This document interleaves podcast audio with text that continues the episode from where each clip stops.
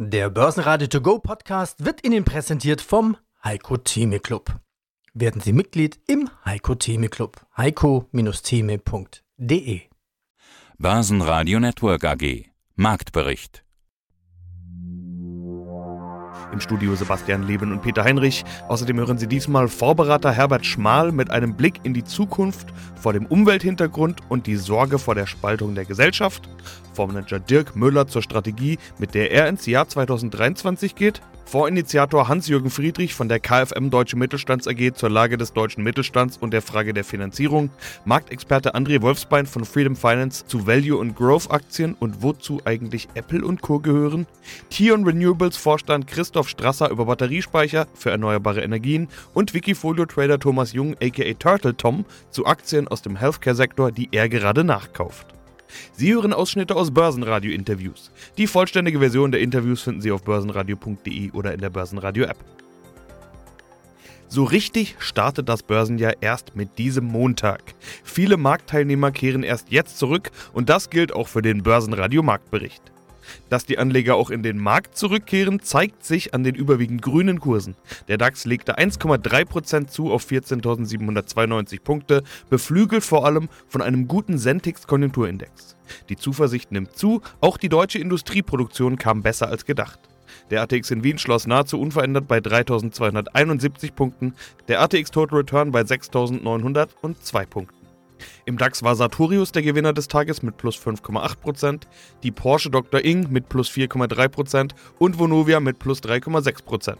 Zulegen konnte auch Bayer mit plus 2,6%. Hier steigt ein neuer US-Investor ein, das bringt Spekulationen, dass Bayer aufgespalten werden könnte. Verlierer im DAX waren E.ON mit minus 0,9%, Fresenius mit minus 1,2% und Schlusslicht Fresenius Medical Care mit minus 1,6%. Auch in der Wall Street steigen die Kurse. Im Gespräch sind dort Goldman Sachs und McDonald's, bei denen jeweils Meldungen über Stellenstreichungen aufkamen. Sportartikelhersteller Lululemon senkt die Prognose, die Aktie fällt mehr als 8%. Mein Name ist Marl Herbert, bin Fund Advisor für zwei global gemischte Fonds der ersten Asset Management und habe somit mit allen Assetklassen weltweit zu tun. In einem der letzten Interviews sagten Sie auch, wir haben keine Wahl, wir müssen uns überlegen, ob wir nicht rigoros autofreie Städte machen. Die Städte lebenswerter zu machen, zu begrünen, da wo Parkplätze sind, jetzt Bäume pflanzen. Dieses Leben, das wir in den letzten 50 Jahren gewohnt waren zu leben, zu ändern, weil es einfach nicht mehr so weitergehen kann. Ist das die große Investmentchance für die nächsten Jahre? Ich glaube, dass in allen Bereichen, wenn man ums Investieren sich Gedanken macht, das eine, sage ich einmal, der Kernthemen sein muss. Denn ohne diese Veränderung unserer Lebensweisen fahren wir mit Vollgas auf die Klippe zu.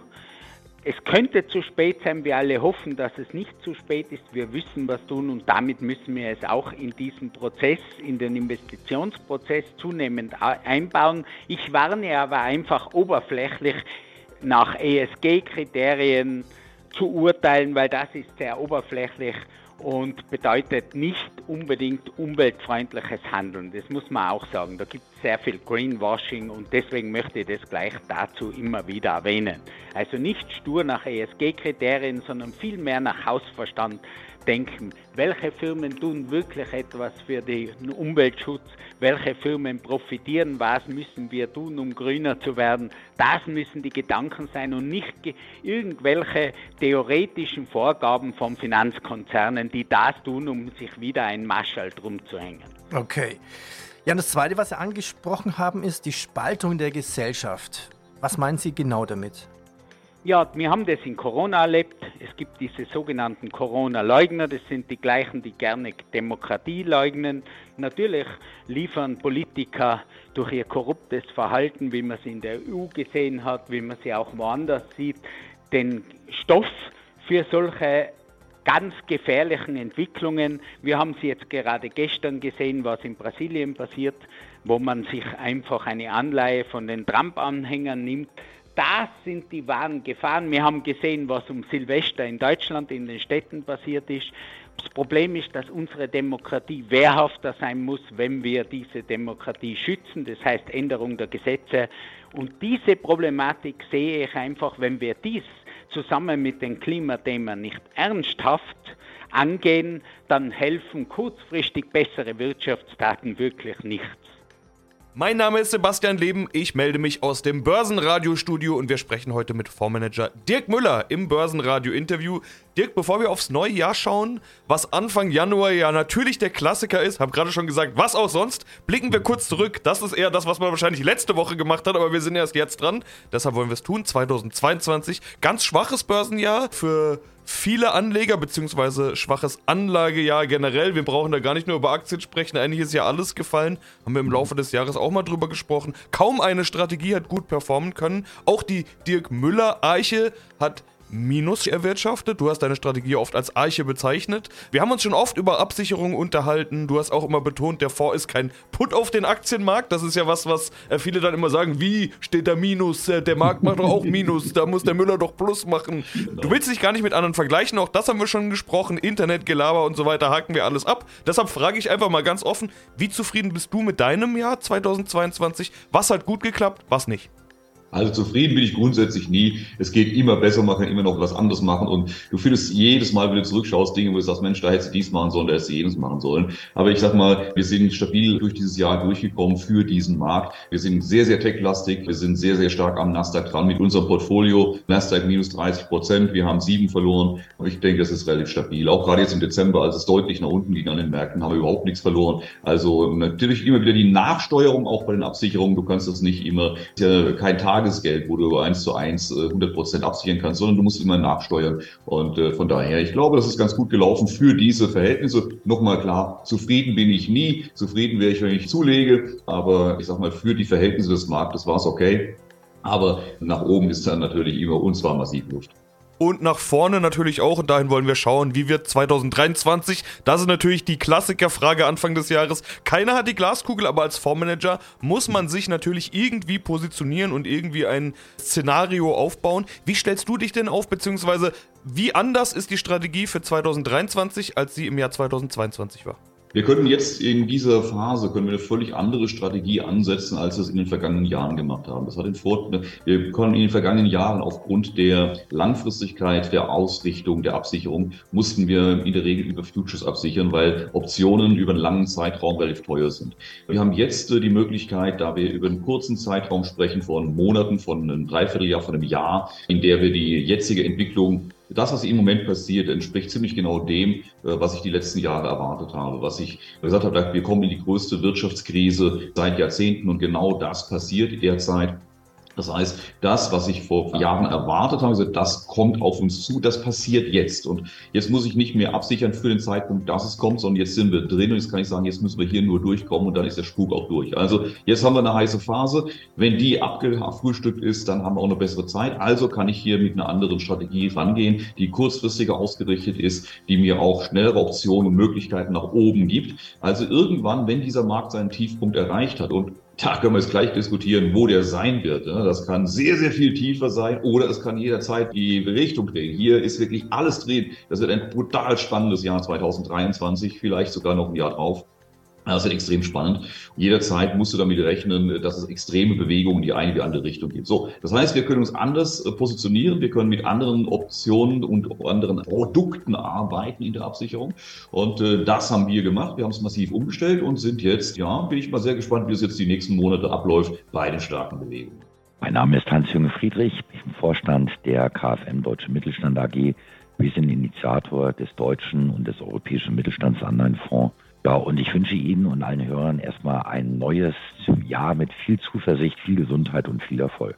Ja, dann wollen wir doch mal über den Mittelstand sprechen. Sie haben gerade schon gesagt, wichtiger ist natürlich, was da passiert. Was bedeutet also die Notenbankpolitik und die Höhe der Zinsen für Mittelstandsunternehmen und in welchem Zustand sind die ganz generell? Sie sind nah dran am Mittelstand und Sie haben mir heute früh in einem Telefonat verraten, dass Sie vor einigen Wochen mit Bundesfinanzminister Christian Lindner zusammengesessen sind und auch er Ihnen die Frage nach dem Mittelstand gestellt hat. Was haben Sie dem denn gesagt?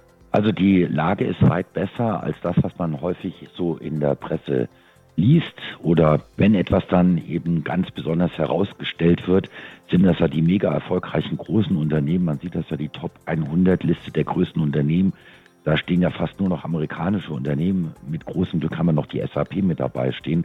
Und es wird aber dann eins vergessen. Deutschland ist nach wie vor das Land der Hidden Champions. Also die Mehrzahl der weltweiten Marktführer, die kommen aus Deutschland und die finden sich im Mittelstand wieder. Kaum einer kennt sie. Deswegen werden sie auch Hidden Champion genannt. Was tangiert aber den Mittelstand auf der anderen Seite, sind einmal die Bürokratielasten. Also wir haben hier uns dummerweise mit Bürokratiemonster angeschafft, die das Leben für viele Mittelständler schwieriger macht. Und das andere ist das Thema Finanzierung. Lassen mich gerade Ihre Frage beantworten. Wie sieht das jetzt eigentlich aus, wenn die Zinsen steigen? Hat das jetzt negative Auswirkungen auf die Mittelständler? Teils, teils, möchte ich sagen. Also die Mittelständler, die in der Vergangenheit ihre Investitionen abgeschlossen haben, die haben in der Regel langfristige Zinssätze festgeschrieben über fünf Jahre, sieben Jahre, zehn Jahre. Und die sind jetzt aus dem Schneider, auf gut Deutsch gesagt, weil die können sich jetzt mal zurücklegen und sagen, was ein Glück, dass wir vorletztes Jahr oder letztes Jahr, Mitte des Jahres, diese Investitionsdarlehen von den Banken bekommen haben, die sind festgeschrieben, da droht jetzt erstmal kein Ungemach. Für die Mittelstände, die aber neu investieren wollen und müssen, wegen der Transformation in mehr Ökologie. Das setzt natürlich dann auch wieder voraus, dass man dann Geld in die Hand bekommt, um beispielsweise modernere Maschinen zu erwerben, die auch diesen ökologischen Ansprüchen gerecht werden. Da wird es natürlich ein bisschen schwieriger.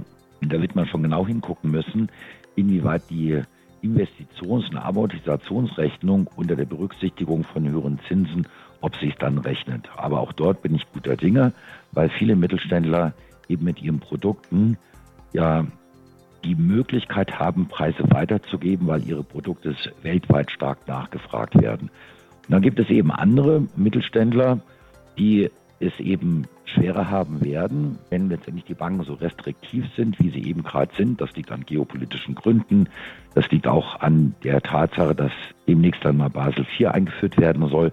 Da sind die Banken eben zurückhaltend in der neuen Kreditvergabe. Und das wiederum führt dann dazu, dass gerade der gehobene Mittelstand, also ich sage jetzt mal, der Mittelstand, der kapitalmarktfähig ist, auf den Kapitalmarkt kommen wird und dann über Aktienemissionen oder Anleihenemissionen versuchen wird, dort die Finanzierungslücke, die die Bank eben nicht decken kann, über den Kapitalmarkt einzudecken. Wunderschönen guten Tag, werte Zuhörer. Im Jahr 2023 nach einer langen, unfallbedingten Pause freue ich mich heute wieder bei Herrn Heinrich im Studio zu sein zu unserem traditionellen Börsenfrühstück. Ich grüße dich, Peter. Ich freue mich dich. zu sein.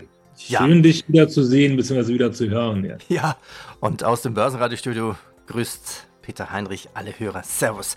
Ich hatte vom Börsenradio viele Interviews mit Analysten und dann habe ich mir die Frage gestellt, was ist Growth, was ist Value? Und die Definition war so fließend und was ist jetzt deine Strategie? Und manchmal hilft ja so ein bisschen die Statistik. Also Growth-Aktien fuhren auf drei Jahre lediglich 12 Prozent ein. Also insgesamt zeichnet sich also deutlich ab, dass sich die Stimmung am Markt gedreht hat und die Value-Aktien in ihrer Breite seit dem Frühjahr 2022, also die Führungspositionen im Aktienmarkt übernommen haben. Und das war eigentlich einigermaßen neu für viele Marktbeobachter. naja, weil wir die letzten, ja, die letzten Gefühle, also die letzte Dekade, ja, hatten wir ja wirklich Ära des billigen Gelds und, viele junge und neue Anleger kannten noch die turbulenten, die richtigen turbulenten Zeiten noch gar nicht, ja. Von daher, aber wie gesagt, also es, es müssen auch solche Zeiten kommen, wie Buffett schon mal gesagt hat. Also wann die Ebbe kommt, sieht man, wer nackt gebadet hat. Und äh, bei solchen Unternehmen, die jetzt nicht wirklich äh, schwarze Zahlen schreiben, beziehungsweise auf Kredit wirtschaften müssen, ich weiß nicht. Wobei ich letztens auch auf einen lustigen Chart gestoßen bin, S&P und Berkshire Hathaway Vergleich. Und S&P hat Berkshire Hathaway tatsächlich outperformed. Ja, ich muss mal ganz kurz mal in mein Handy greifen, weil das habe ich auch äh, rumgeschickt und ist tatsächlich so, dass S&P, also seit 2010 S&P die Berkshire Hathaway, also die Berkshire B-Aktie, ja, tatsächlich geschlagen hat. Also wir hatten seit 2010 eine Performance von 342,6 Prozent bei S&P und mhm. lediglich nur 264,5 Prozent bei Berkshire B-Aktien. Ja, von daher, um das mal nochmal anzusprechen, was in der letzten Dekade alles, was so alles ja, passiert ist. Fassen wir zusammen. Also, äh, ich nenne dir jetzt einfach mal ein paar Aktien und du sagst, ist es Growth oder ist es Value? Wir haben es schon angesprochen, Apple. Mhm.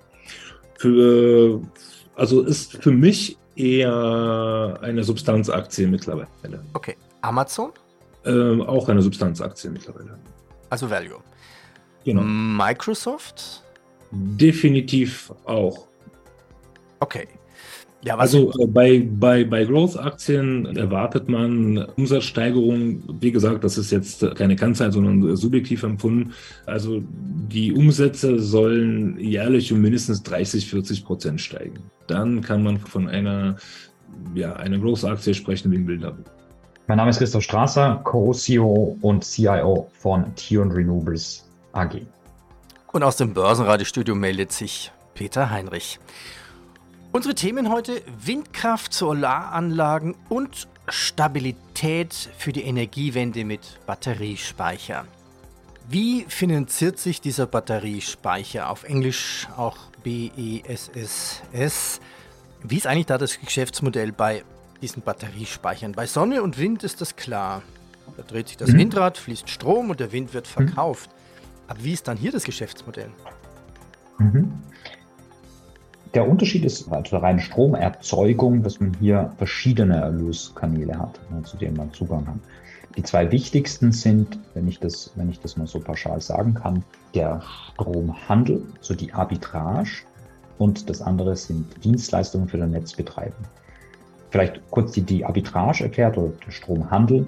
Das funktioniert so, dass man ja, nachdem die Batterie direkt ans Netz angeschlossen ist, die Batterie laden kann, wenn die Strompreise günstig sind oder vielleicht sogar negativ und die Batterie entladen, dann wenn die Strompreise hoch sind. Und das ist was, das, wenn man jetzt über so, so einen Handel nachdenkt, denkt man oft ja an, an vielleicht äh, Handel mit Commodities oder irgendwelchen anderen Gütern.